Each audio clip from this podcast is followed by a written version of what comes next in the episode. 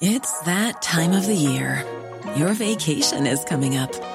You can already hear the beach waves, feel the warm breeze, relax, and think about work. You really, really want it all to work out while you're away. Monday.com gives you and the team that peace of mind. When all work is on one platform and everyone's in sync, things just flow wherever you are. Tap the banner to go to Monday.com.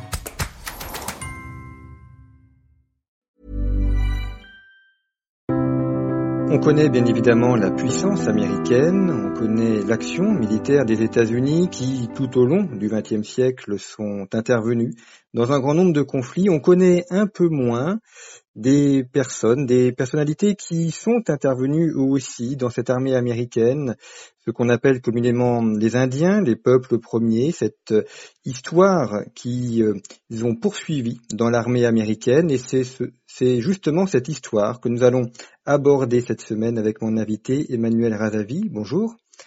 Bonjour Jean-Baptiste, merci de me recevoir. Euh, merci à vous d'être venu. C'est toujours un grand plaisir d'échanger avec vous et vous nous gratifiez d'un livre euh, très original euh, qui s'intitule Les guerriers oubliés, qui est paru aux éditions L'Artilleur. Alors les guerriers oubliés, c'est l'histoire ignorée des Indiens dans l'armée américaine. Alors on les appellera Indiens par par facilité, hein, on va dire, même s'il y a d'autres appellations qui peuvent être utilisées, on va y revenir, mais enfin c'est le terme que la plupart des gens ont en, tête. Et on va voir euh, euh, donc une enquête que vous avez menée euh, sur plusieurs années où vous nous expliquez dans votre ouvrage ces différentes tribus, les, les, les rôles qu'ils ont, le rôle qu'ils ont joué au cours des différentes guerres de l'armée américaine, notamment les deux guerres mondiales, aussi la guerre du Vietnam, et puis on parlera enfin des vétérans la manière pas toujours très correcte dont ils sont traités, en tout cas une plongée euh, dans l'histoire des États-Unis avec euh, ceux qui étaient euh, là avant que n'arrivent les anglo-saxons, avant que n'arrivent les, colons européens. Comment est-ce que vous êtes arrivé à, vous intéresser à, cette histoire des, de ces différents peuples et comment, comment vous avez abordé ces reportages? Parce que vous êtes grand reporter, vous avez fait de nombreux reportages à travers le monde, mais ce reportage-ci, par, par quelle porte, si je puis dire, l'avez-vous euh, abordé? Alors écoutez, ça a commencé il y a une trentaine d'années, tout simplement, lorsque j'étais un, tout jeune journaliste.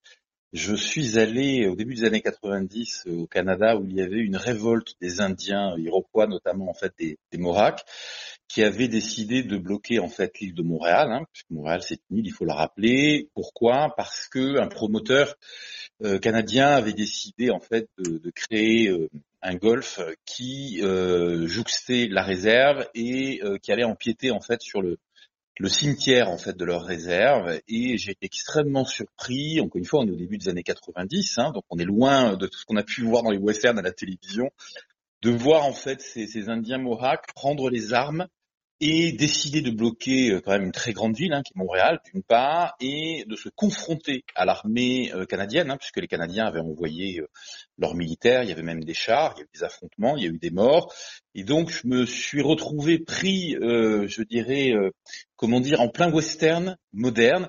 Et puis, ce qui m'a beaucoup, comment dire, impressionné, c'est que évidemment parmi ces Indiens, donc il y avait des Indiens du Canada, hein, comme je le raconte dans le livre, parce que je parle des Indiens de l'armée américaine, bien sûr, donc des États-Unis, mais il y a un certain nombre de, guerriers euh, indiens du Canada qui aussi, qui se sont aussi enrôlés dans cette armée. J'étais très surpris de voir, de rencontrer en fait des Indiens qui avaient justement servi dans l'armée américaine, qui étaient dans un discours extrêmement paradoxal, en tout cas pour le jeune journaliste que j'étais, parce qu'ils se plaignaient, vous l'avez rappelé tout à l'heure, il se plaignait des conditions dans lesquelles il vivait, il se plaignait de la façon dont le Canada, comme les États-Unis, les traitait ou les maltraitait, alors que depuis des générations, ils continuaient non seulement à servir en fait dans leurs armées, mais en plus à pousser leurs enfants à y aller. Et j'avoue que ça m'a interpellé. Je me suis dit, mais comment en fait peut-on à la fois combattre un gouvernement ou des gouvernements en les servant militairement dans le dans le même temps. Et donc cette euh, je dirais cette interrogation elle a commencé ainsi. J'ai eu la chance alors on me connaît plus pour mes reportages au, au Proche, au Moyen-Orient, en Asie centrale, mais j'ai régulièrement depuis 30 ans donc euh, fait des reportages quand même aux États-Unis et au Canada. Je suis allé euh, dans un certain nombre de réserves, j'ai sympathisé avec un certain nombre d'Indiens, d'Indiennes aussi. C'est important de le rappeler parce que la plupart des gens en fait qui m'ont aidé pour réaliser cette enquête étaient des femmes. On y reviendra peut-être tout à l'heure. Il y a beaucoup de femmes comment dire, qui sont chefs dans leur tribu ou qui font partie des conseils tribaux, en tout cas qui ont une position de, de leader et euh, qui m'ont aidé à comprendre à comprendre cela. Et puis, ce faisant, j'ai appris parce que je ne le savais pas qu'un certain nombre d'entre eux, on le sait aujourd'hui parce qu'il y a eu un certain nombre de documentaires à la télévision, j'en ai réalisé moi-même. On a appris que des Indiens avaient combattu dans l'armée américaine, avaient fait le débarquement en Normandie. Mais j'ai appris que dès 1917, lorsque le corps expéditionnaire emmené par le général Pershing avait débarqué en fait en France hein, euh, pour nous aider à combattre contre les Allemands. Euh, il y avait près de 13 000 Indiens, Américains ou Canadiens qui étaient venus de façon tout à fait volontaire. C'était pas des gens qui avaient été recrutés parce que les Indiens n'avaient pas la nationalité américaine à l'époque. Hein. ils étaient considérés comme des, des citoyens de deuxième zone en réalité. Hein, ils avaient des citoyens sans nationalité, mais ils avaient considéré que les Français étaient leurs cousins, qu'ils avaient un devoir, c'est ce qui m'a été raconté très souvent, le devoir de venir soutenir leurs alliés. Alors pourquoi cette réaction? Tout simplement parce que depuis euh, les périodes coloniales, notamment depuis les guerres euh, qui ont opposé la France à l'Angleterre euh, au XVIIIe siècle sur le continent américain, je parle de la guerre de Sept ans, un certain nombre d'Indiens avaient combattu en fait auprès des Français et considéré que ces Français étaient leurs alliés. Il y avait eu beaucoup de métissage d'ailleurs avec les colons français. On trouve d'ailleurs des Indiens qui ont, que ce soit aux États-Unis, comme au Canada souvent, qui ont des patronymes français. Donc petit à petit, je dirais que le puzzle en fait s'est euh, assemblé, que j'ai commencé à découvrir ces histoires, à m'intéresser aussi à ce que nous racontait le cinéma. Une chose frappante que je raconte dans le livre, notamment, je, découvre euh, au cours de mon enquête que euh, ces fameuses têtes brûlées, vous savez, qui étaient commandées par le Major Pepe Boynton que nous regardions euh, enfants ou adolescents à la télévision, bah, qu'en fait, ce Major Pepe Boynton des têtes brûlées était un Indien Sioux brûlé. Je découvre que euh, le fameux commando des douze salopards euh, incarné à l'écran euh, par Lee Marvin, Telly Savalas, Charles Bronson, qui avait été un grand succès du cinéma, en fait, était un commando qui avait vraiment existé, mais emmené en fait par un, un Indien, euh, ce qui n'est pas du tout le cas, ce qui n'est pas raconté en fait dans le film. Et donc j'ai eu envie de comprendre, d'enquêter. J'ai commencé à consacrer, euh, comment dire, je vous l'ai dit, des reportages, des documentaires pour France Télévisions en fait à ce sujet-là. Et euh, de fil en aiguille, m'est venue en fait l'envie de le raconter dans un livre parce que vous l'avez dit très justement, c'est un sujet qui est très peu exploité et pourtant qui nous concerne parce que c'est bien sûr l'histoire des États-Unis ou du Canada, mais à travers les deux guerres mondiales, à travers la guerre de Sept Ans aussi, c'est aussi une part, une partie de l'histoire de France. Quels sont les, principaux peuples amérindiens qui, vont dans l'armée américaine? D'ailleurs, est-ce qu'il y a des peuples en particulier ou est-ce que ça concerne l'ensemble des, des, survivants euh, des Amérindiens? Alors, c'est une bonne question parce que c'est exactement ce que je me suis demandé. Je me suis demandé dans quelle proportion, en fait, les gens des tribus indiennes allaient dans l'armée américaine et je me suis rendu compte que en fait toutes les réserves euh, envoyaient leurs enfants euh, servir dans l'armée américaine. Alors avec des proportions qui sont très importantes parfois parce que vous avez des réserves notamment euh, dans le Midwest où on trouve des, des tribus indiennes comme les Ojibwe. Alors pense que vos auditeurs ne savent pas forcément qui sont les Ojibwe, mais c'est l'une des, tribus les plus importantes du nord des États-Unis avec, euh, avec enfin, du Midwest et du nord des États-Unis avec les Sioux.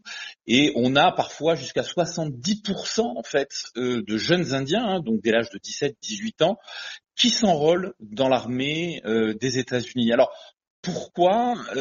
Tout simplement parce que partir dans l'armée, ils considèrent que c'est initiatique, ils appellent ça la voie du guerrier.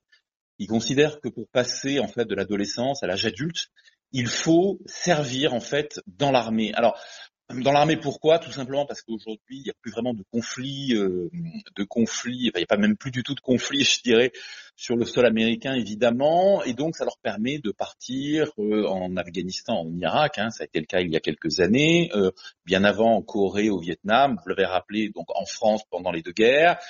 Et donc, ça leur permet, à travers le combat, d'apprendre des valeurs qui paraissent essentielles à ces tribus indiennes, à ces nations, hein, comme elles se qualifient, indiennes, et d'acquérir, en fait, si vous voulez, euh, comment dire, euh, d'arriver à l'âge adulte. Alors, ça concerne autant les garçons que les, que les filles, parce que c'est aussi ce que j'ai découvert, c'est qu'il y a énormément de femmes hein, qui servent dans l'armée indienne, dans différentes unités. Ça peut être parfois des unités combattantes, comme des unités en fait euh, des unités euh, logistiques. Mais globalement, pour répondre à votre question, toutes les tribus sont aujourd'hui concernées. On retrouve particulièrement, je parle des Cheyennes, je parle des Sioux, je parle des Ojibwe, on retrouve particulièrement ces tribus-là, euh, notamment en fait dans des forces d'élite hein, de l'armée américaine. Quel est leur, leur statut dans l'armée? Est-ce qu'ils sont considérés comme euh, des citoyens américains euh, classiques ou est-ce qu'ils ont un, statut particulier? Alors aujourd'hui oui, parce que les Américains ont donné la nationalité ah, américaine hein, aux Indiens qui voulu à partir de 1924. Donc oui, ils sont considérés comme des citoyens américains. Et alors, ce qui est très surprenant, c'est un vrai paradoxe, c'est que ces Indiens sont extrêmement respectés euh, par l'armée américaine. Moi, j'ai discuté, hein, j'ai interrogé des sergents recruteurs euh, qui m'ont raconté à quel point, en fait, ils considéraient que ces guerriers étaient euh, valeureux, à quel point ils respectaient leur courage. Et je pense que ce n'était pas fin. Hein. Tous les officiers ou tous les officiers américains avec lesquels j'ai pu discuter, en fait, des Indiens qui s'enrôlaient dans l'armée américaine, m'ont systématiquement dit à quel point ils les admiraient. Alors, c'est très étrange parce que les Indiens, ce n'est un secret pour personne, vivent dans des conditions quand même extrêmement difficiles pour la plupart dans leurs réserves, hein, qui sont euh, des réserves souvent constituées en fait de bidonvilles où euh, la dépendance à l'alcool, la dépendance à la, drogue, hein, héroïne notamment ou cocaïne en fait règne, je dirais en, maîtresse absolue. Et donc on est dans ce paradoxe où encore une fois, euh, aujourd'hui hein, encore, ils sont à la fois maltraités, délaissés en fait par le gouvernement des États-Unis et en même temps admirés euh, pour leur capacité au combat, pour leur sens du combat par l'armée américaine. Alors, parmi les, leurs faits d'armes, euh, il y a, euh, durant la, Seconde Guerre mondiale, certains qui ont participé à la question du, code, code ou décoder aussi les, langages adversaires. Alors oui, alors ça a commencé, on, on connaît l'histoire beaucoup de la Seconde Guerre mondiale parce qu'il y a eu un film il y a quelques années qui s'appelait Code Talkers qui raconte l'histoire en fait d'Indiens Navajo qui euh, invente un code pour communiquer euh, entre les différentes positions, faisant en sorte que ce code qui est issu en fait de leur langue euh, maternelle ne soit pas compris en fait des, des Japonais. En réalité, les code talkers, ils interviennent dès la Première Guerre mondiale, dès 1917, lorsqu'ils arrivent en France. Vous avez en fait des Indiens de plusieurs tribus, en réalité, qui commencent à communiquer euh, entre eux d'une position à l'autre, d'une unité à l'autre, en, inventant des mots. Oui, en, en, donnant en fait, si vous voulez, une résonance indienne à des mots que les Allemands en fait ne peuvent pas décrypter. Effectivement, cela se reproduit pendant la deuxième guerre mondiale, tant durant la guerre du Pacifique, hein, où les Américains affrontent les Japonais, qu'évidemment après le débarquement en Normandie, où les Indiens évidemment sont au premier rang. Je le rappelais tout à l'heure, hein, il y a près de 50 000 Indiens qui arrivent pour autant euh, on a l'image de ces Indiens en fait code talker, donc euh, ils se disent parleurs de code. Euh, voilà, quand ils en parlent, les parleurs de code. vous voyez par exemple, pour parler d'un avion, ils parlent d'un grand oiseau. Pour parler d'une bombe, ils parlent d'un œuf. Tout ça traduit en fait en langage. Ça peut être en langage Moc, en langage Choctaw, en langage Navajo, selon les tribus auxquelles ils appartiennent. Mais ce que l'histoire ne raconte pas, c'est que parmi ces Indiens, nombreux appartiennent à des unités d'élite. Donc ils sont soit éclaireurs, soit snipers. Ce que raconte, euh, alors plus ou moins bien le film Les Douze Salopards, hein, c'est qu'on les parachute parfois euh, derrière en fait les lignes ennemies, derrière les lignes allemandes hein, pendant, euh, comment dire, les, semaines, les mois qui vont suivre le débarquement, pour aller capturer des officiers allemands. Et évidemment, ils traversent, en fait, ils passent derrière ces lignes, ils sont peu ou quasiment pas repérés. Les rares qu'ils sont en général hein, sont tués euh, par les Allemands. Hein. Il y a eu énormément en fait de soldats indiens qui ont été euh, qui ont été tués, et donc ils ramènent en fait leurs prisonniers pour qu'on puisse les interroger, euh, donc auprès en fait des services de renseignement de l'armée américaine en prenant des risques inouïs, mais dont les comment dire l'état-major américain dit qu'ils sont les seuls à pouvoir les prendre parce qu'ils savent se fondre quasiment dans n'importe quel environnement. Il faut comprendre que les Indiens, dès qu'ils sont très jeunes, sont habitués en fait à, survivre. On leur apprend à survivre dans la nature, parfois dans une nature en fait qui est, hostile. On leur apprend euh, à vivre en se nourrissant euh, de ce qu'ils trouvent en fait hein, dans, la nature, dans l'environnement, donc à, se débrouiller en fait seuls. Et donc tout ça va s'avérer, si vous voulez, extrêmement précieux, extrêmement utile pour des missions qui sont des missions commando. Mais tout ça, on le retrouve en fait dès la Première Guerre mondiale euh, lorsqu'ils arrivent avec le, le, le, comment dire le général Pershing, qui les connaissait extrêmement bien pour leur capacité militaire, qui les respectait énormément dès qu'ils vont arriver en fait sur notre sur notre sol. Donc pendant les deux guerres, ils vont se livrer en fait à des actes de bravoure extraordinaires. Je le raconte en quelques lignes dans le livre, mais euh, parmi ces Indiens, énormément en fait reçoivent des médailles d'honneur. Enfin, ils se conduisent de façon absolument absolument héroïque. Alors vous évoquez le, cas de la guerre du Vietnam en, expliquant qu'une grande partie euh, des ces populations euh, sont euh, dans les régiments d'hélicoptères ou bien dans les, troupes aéroportées. donc là aussi, ça, rejoint ce que dit tout à l'heure, le fait qu'on les envoie au-delà des lignes, ou en tout cas on s'en sert comme des éléments d'attaque. Alors vous avez raison de parler de la guerre du Vietnam, parce qu'elle a une particularité, la guerre du Vietnam. Ce que je raconte dans le livre, c'est que les Indiens, évidemment, ils, sont, ils ont les yeux bridés comme les Vietnamiens, et euh, on propose à certains euh, soldats indiens de se faire passer pour des Nord-Vietnamiens. Donc ils apprennent en fait le vietnamien, on les fait passer derrière les lignes, toujours avec les mêmes missions qui sont soit d'espionner, soit d'enlever en fait des comment dire des officiers ennemis pour les ramener et que donc les services de renseignement américains puissent euh, les interroger. Euh, ils vont se livrer hein, euh, aussi parce qu'il y a des snipers parmi eux. Hein, ils vont se livrer aussi, comment dire, à des assassinats ciblés de personnalités nord-vietnamiennes, mais toujours en fait sur le même modèle, c'est-à-dire en passant derrière les lignes sans se faire repérer parce que évidemment avec leur visage on les prend très souvent en fait pour des euh, pour des Vietnamiennes, des Vietnamiens pardon. Et comme je vous le disais tout à l'heure, de plus, ils apprennent en fait la langue vietnamienne. Alors vous évoquez également le cas de, ce qu'on a ceux qu'on a surnommés les, Dog Soldiers. Euh, qui et vous citez notamment euh, un cas que vous avez rencontré, Lance Hanson. Donc Lance Hanson. Voilà, mm-hmm. eux aussi ont, ont, eu un rôle particulier dans cette guerre du Vietnam. Alors oui, alors c'est intéressant que vous parliez de Dog Soldiers en ce qui concerne l'enquête que j'ai pu mener, ça a été la partie la plus difficile de mon enquête. J'ai mis des années à trouver euh, un Dog Soldiers qui accepte de me parler. Il faut rappeler que les Dog Soldiers, c'est une société secrète de guerriers Cheyenne que les historiens disaient disparu depuis euh, presque 100 ans. Euh, ils ont été chassés, pourchassés par la cavalerie en fait des États-Unis. Ils ont été dans leur ensemble massacrés en fait dans les années 1860. On trouve quelques Dog Soldiers euh, à la bataille de Little Bighorn, la fameuse bataille de Little Bighorn, vous savez, qui oppose le général Custer euh, à Sitting Bull et à Crazy Horse. Et puis on n'entend plus parler. Et les historiens disent ils ont disparu, ils n'en existent plus, ils sont tous morts. Et ce n'est pas le cas. Et effectivement, j'ai pu en fait échanger avec Lance Henson, hein, qui est un Dog Soldiers, donc qui fait partie de cette confrérie secrète en fait amérindienne. Il y a énormément de sociétés de guerriers secrètes hein, chez les euh, chez les Indiens. Et pour intégrer en fait cette société, il faut avoir tué au moins une fois dans sa vie. Alors ils disent pas comment, ils disent pas s'il faut avoir tué en fait à la guerre ou s'il faut avoir tué dans un autre cadre, mais aucun Indien ne peut l'intégrer s'il n'a pas tué au moins une fois. Et c'est une société qui est extrêmement dure, mais comme les sociétés en fait hein, secrètes de guerriers, ce qu'ils appellent les, Warrior Society, parce que pour y rentrer, euh, évidemment, il ne faut pas boire d'alcool, il ne faut pas euh, toucher à la drogue, enfin, il faut avoir une vie qui est une vie euh, extrêmement saine. Ce sont en général des gens qui sont extrêmement sportifs.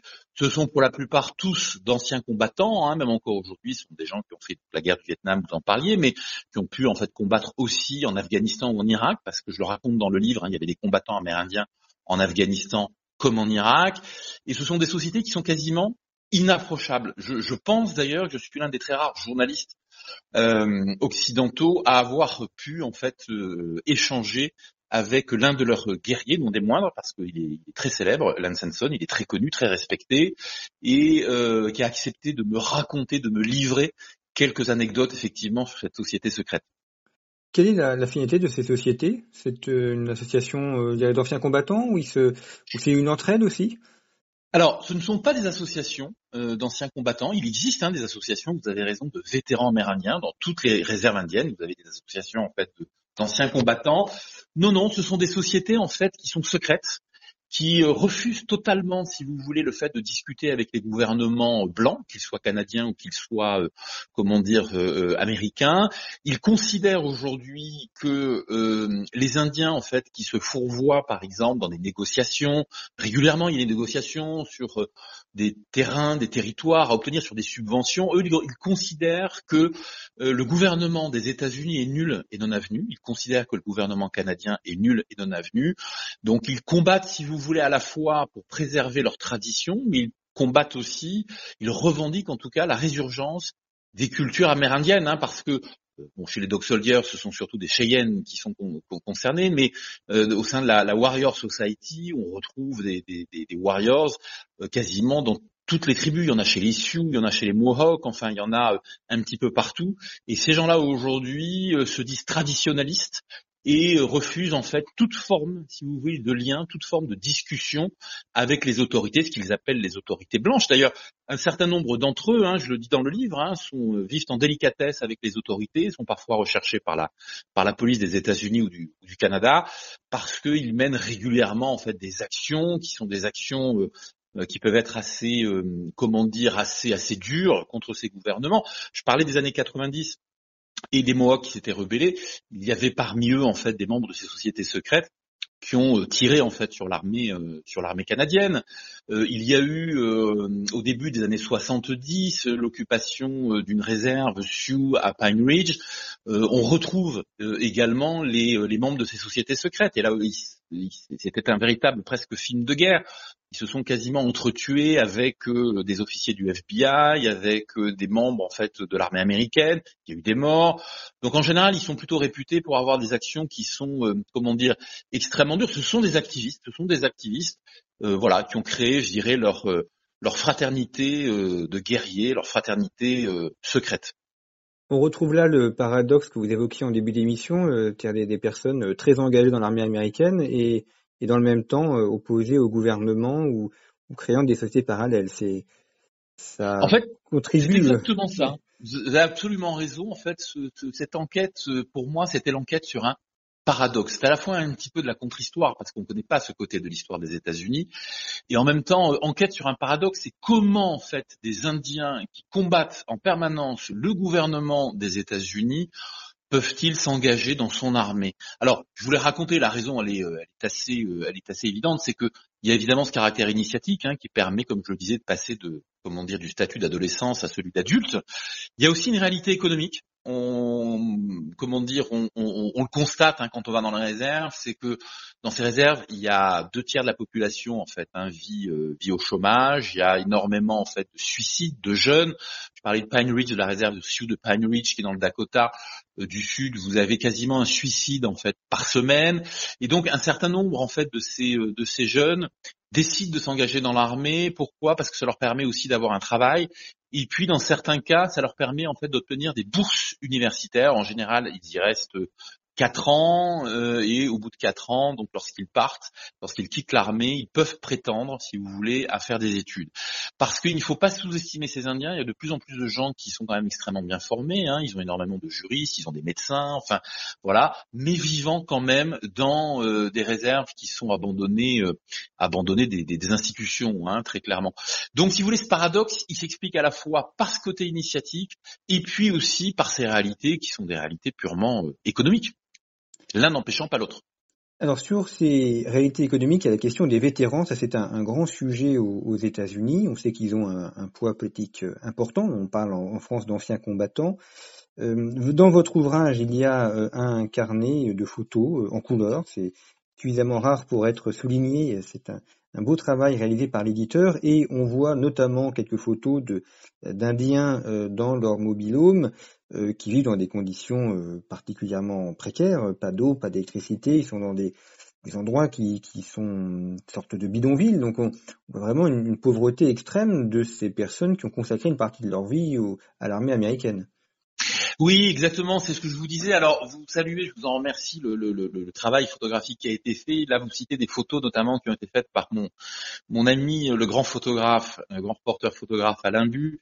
Et effectivement, en fait, ce que l'on ce que l'on montre à travers ces photos, c'est l'extrême dénuement dans lesquels se retrouvent en fait ces anciens vétérans. Je le disais, un certain nombre en fait d'entre eux hein, obtiennent des, bourses parfois une fois qu'ils ont servi leur service, ils ont fini leur service, pardon, mais ça reste quand même assez assez rare. La plupart retournent dans leurs réserves et, euh, et tombent en fait sombres dans l'alcool. Euh, dans l'alcool, parfois la drogue. Ce sont les images d'ailleurs que l'on montre là avec Alain dans, le livre où euh, ils sont complètement en fait abandonnés de tous. Alors il y a des associations, si vous voulez, au sein des réserves, hein, qui essayent de les prendre en charge, qui essayent de les aider, mais ça ne suffit pas. Euh, ils disposent en fait bien sûr de dispensaires médicaux, mais les soins hospitaliers quand même sont relativement limités. Ils n'ont pas les moyens. Vous savez qu'aux États-Unis c'est extrêmement cher de se faire soigner. Il faut avoir une sécurité sociale. Ils n'en ont pas. Et donc ces gens qui ont servi l'Amérique, ces gens qui ont servi l'armée américaine et pourtant qui sont extrêmement respectés en fait par euh, la hiérarchie militaire américaine, bah, très souvent se retrouvent quasiment au statut en fait de SDF, de clochard, à vivre au mieux en fait dans des mobilhommes. Beaucoup de toute façon ne vivent pas vieux hein, à cause de la drogue, de l'alcool comme je le disais. Certains en fait euh, se retrouvent en prison parce qu'il y a énormément de délinquance, donc ils sombrent dans la délinquance, il y a beaucoup de risques. Moi, je me souviens la dernière fois que j'étais en fait à, à, Pine Ridge, euh, il se passe pas un soir sans qu'on entende des coups de feu en fait sur la réserve. Hein. Euh, je dirais pas que c'est une zone de guerre, j'en ai fait suffisamment pour ne pas comparer l'incomparable, mais on se retrouve quand même dans des zones qui sont extrêmement dangereuses. Et vous pouvez pas faire 100 mètres sans être accosté par un Indien euh, cocaïné ou shooté à l'héroïne, euh, qui vient euh, vous demander de l'argent. Si vous lui donnez pas, il vous menace de vous tuer. Enfin, c'est aussi ce contexte-là. Alors pas dans toutes les réserves, mais dans un certain nombre de réserves. Il y a aussi des réserves qui s'en sortent plutôt pas trop mal. Mais vous voyez le retour à la vie, je dirais civile, de ces combattants amérindiens est parfois, même souvent, dramatique. Alors revenons sur le rôle des femmes. Là aussi, il y a une photo qui est euh, très émouvante. On voit des, femmes euh, vétérans, vétéranes de l'armée américaine dans, lors d'une cérémonie. Et vous dites qu'elles ont euh, servi en, Afghanistan et en Irak.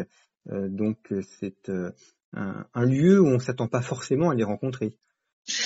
Effectivement, vous avez raison. Je l'ai découvert d'ailleurs moi-même hein, en discutant avec les avec les vétérans. Et la photo à laquelle vous faites allusion, c'est une photo en fait d'un powwow de vétérans euh, amérindiens. Il y a des POO chaque année, euh, donc les POO sont des grands rassemblements hein, en général, euh, et où les Indiens viennent en, tenue. On y retrouve en fait ces, ces, vétérans et effectivement un certain nombre de femmes qui ont pu servir en fait comme combattantes, aussi comme sous-officiers ou comme officiers durant les guerres d'Afghanistan et d'Irak. Certaines d'ailleurs ont été tuées. Hein, aux États-Unis, on leur rend beaucoup hommage. Les tribus perpétuent leur mémoire. Alors tout ça s'explique aussi par le fait que un certain nombre de sociétés euh, amérindiennes sont des sociétés matriarcales. Je vous disais au début de notre entretien que j'avais été très aidé par les femmes qui ont souvent des positions de leader dans certaines tribus ou certaines nations indiennes. Et si vous voulez, en tant que leader, elles aussi, elles, euh, comment dire, elles concourent euh, à suivre ce parcours initiatique, si vous voulez, du, guerrier pour être respectées, respectées et pour avoir ensuite la possibilité d'obtenir des postes, si vous voulez, de, de leaders alors au sein de ce qu'on appelle les conseils de bande, euh, notamment au Canada, ou des conseils tribaux, c'est-à-dire si vous voulez ces euh, sortes de municipalités des réserves, voilà, et sortes de conseils municipaux des réserves où on retrouve la plupart du temps d'anciens combattants et d'anciennes combattantes qui sont aussi parfois des, comment dire des, euh, des activistes. Et moi très clairement, hein, quand on parle des femmes, mon livre n'aurait jamais pu être fait sans l'aide de ces femmes indiennes. Elle euh, travaille énormément à perpétuer la mémoire des guerriers euh, amérindiens. Elle travaille de façon globale hein, à perpétuer d'ailleurs la mémoire, je dirais, des tribus indiennes en général, leur histoire. Et si vous voulez avoir un journaliste, alors qu'elles ont vu pendant plusieurs années revenir, euh, les rencontrer, discuter avec elles, pardon, voir un journaliste s'intéresser à leur histoire, à cause, notamment français. Hein, il y a une grande il y a un grand respect de la France chez les Indiens, pour les raisons que j'évoquais tout à l'heure. Hein. Les Français ont été alliés des, de nombreuses tribus indiennes pendant la, guerre de, sept ans, euh, ce qu'on appelait les guerres euh, franco-indiennes, en fait, euh, aux États-Unis, alors que ce n'était pas encore les États-Unis, quelques années avant l'indépendance américaine. Et donc, pour elles, c'était très important. Donc, ces femmes, elles jouent un rôle essentiel. Je dirais qu'elles sont un peu le cœur de nombreuses réserves. Est-ce que on a des, Indiens qui euh, sont devenus euh, officiers supérieurs? On sait que, par exemple, pour la communauté noire, il y a Colin Powell ou l'actuel secrétaire à la défense qui font la fierté légitime euh, de cette communauté parce qu'ils ont, ont, monté à des postes et des grades très élevés. Est-ce que c'est le cas également chez les Indiens? Alors oui, il y a Kevin Broad, Kevin Brown, Red Eagle, Aigle Rouge, que j'ai longuement interviewé pour mon livre, qui est un colonel euh, de l'armée américaine, qui est un colonel en fait Mohégan, donc de la tribu des Mohegans, qui a servi en fait en Irak, qui est très connu aux États-Unis parce que euh, il est réputé pour ses actes de bravoure. Il a d'ailleurs participé. Alors, je ne vais pas rentrer dans le détail. Il faut que les gens le découvrent dans le livre, mais il a d'ailleurs participé à la libération d'un otage français euh, en 2006, je crois de mémoire, euh, qui était détenu en fait par une, une faction euh, djihadiste en Irak. Donc oui, on en trouve un certain nombre, on en trouve un certain nombre qui font aussi des études importantes à West Point, hein, qui est une grande académie militaire américaine. Bah, Kevin Brown en fait partie, hein, lui-même a fait des grandes études militaires. Donc il y en a. Alors après, par contre, on les on les voit moins, comment dire, ils sont peut-être moins visibles, si vous voulez, que les gens comme Colin Powell pour une raison extrêmement euh, simple, c'est que euh, comment dire, les, Indiens étant versés, euh, ayant été souvent versés jusqu'à la Seconde Guerre mondiale dans des unités blanches, il n'y avait pas d'unité noire. Donc on n'arrivait pas tellement à documenter leur parcours, c'était extrêmement difficile. Alors que c'était plus facile de le faire en fait pour les soldats noirs, tout simplement parce qu'ils n'étaient pas versés dans les unités blanches, qu'il y avait des unités en fait noires, et qu'on arrivait plus facilement à documenter en fait leur comment dire leur parcours. Donc le travail, je dirais, euh, des historiens a commencé plus tôt en fait sur les soldats noirs que sur les soldats en fait euh, sur les soldats euh, comment dire indiens. La deuxième chose, c'est que la communauté noire, même si elle vit souvent ghettoisée dans des grandes villes en fait américaines, contrairement en fait aux Indiens, elle n'est pas parquée en fait dans des réserves. Il faut comprendre que les réserves dont on parle, elles sont loin de tout. vous voyez, je parlais par exemple de Pine Ridge ou par exemple de la réserve de Standing Rock, vous avez des réserves qui font euh, plus de 400 kilomètres de long. Ce sont, elles sont plus grandes que certaines régions euh, françaises. Je crois que je fais la comparaison entre l'une de ces réserves et la Bourgogne. Quoi. Elles sont parfois plus grandes que des régions comme la Bourgogne. Donc ces gens-là, en fait, vivent à l'écart, si vous voulez, euh, finalement des États-Unis, alors qu'ils sont sur le territoire américain. Et pour l'anecdote, moi je me souviens, un jour j'étais perdu dans le Dakota. Je cherchais justement en fait une, une réserve qui était à 6 ou 7 kilomètres d'une petite ville dans laquelle je me trouvais, une petite ville du Dakota. Et je demandais aux gens, je disais, mais est-ce que vous savez où je peux trouver euh, cette réserve? Et les gens me rionnaient en me disant, mais il n'y a plus d'Indiens, Emmanuel, c'est fini, ça fait 100 ans qu'il n'y a plus d'Indiens aux États-Unis. La réserve, elle était à juste à quelques kilomètres, vous voyez. Donc ce qui montre bien en fait que ces gens-là vivent euh, quasiment côte à côte sans se voir sans se côtoyer. Donc c'est un autre monde. D'ailleurs, quand on rentre dans les réserves, clairement, on rentre dans un autre, dans un autre univers, hein, dans un autre monde, pour la plupart d'entre elles en tout cas. Merci beaucoup Emmanuel Radavi d'avoir présenté ces guerriers oubliés.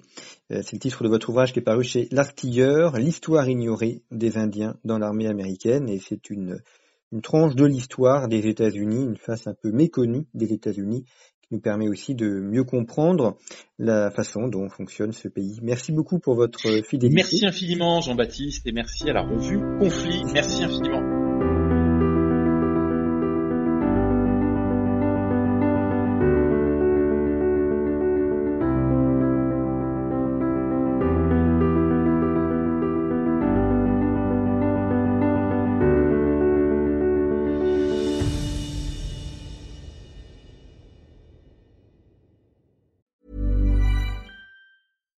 Deserves the best, and there's no better place to shop for Mother's Day than Whole Foods Market. They're your destination for unbeatable savings, from premium gifts to show-stopping flowers and irresistible desserts. Start by saving 33% with Prime on all body care and candles. Then get a 15-stem bunch of tulips for just $9.99 each with Prime. Round out Mom's menu with festive rosé, irresistible berry chantilly cake, and more special treats. Come celebrate Mother's Day at Whole Foods Market.